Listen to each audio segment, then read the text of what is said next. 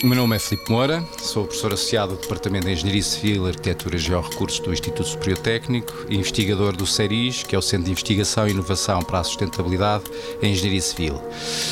Temos estado em desenvolver projetos de investigação na área da mobilidade urbana sustentável e, em particular, a questão da walkability, que em português traduzimos para caminhabilidade.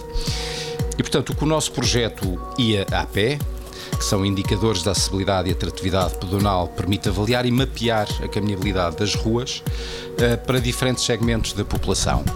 Portanto, entre os vários resultados do IAP, nós destacamos a sua capacidade de, de, avaliar o espaço público em função dessa caminhabilidade local, produzimos índices, mapas que podem ajudar, por exemplo, os gestores do espaço público, os autarcas, por exemplo, a detectar as necessidades de melhoria desse espaço.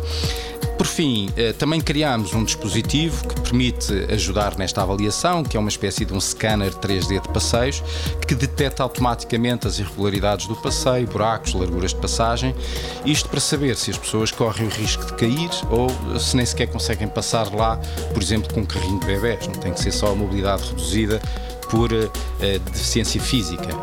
Estamos também a trabalhar numa aplicação que permite encontrar o caminho direcionado a uma população cada vez mais envelhecida e onde os casos de demência estão a aumentar consideravelmente. Portanto, o objetivo total, final, sempre é arranjar maneiras para que as pessoas não deixem de andar a pé, independentemente da sua idade ou da sua condição física.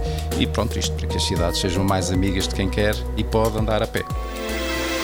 90 Segundos de Ciência é uma produção conjunta da Antena 1, ITQB e FCSH da Universidade Nova de Lisboa, com o apoio do Santander Universidades e da Nova Artis.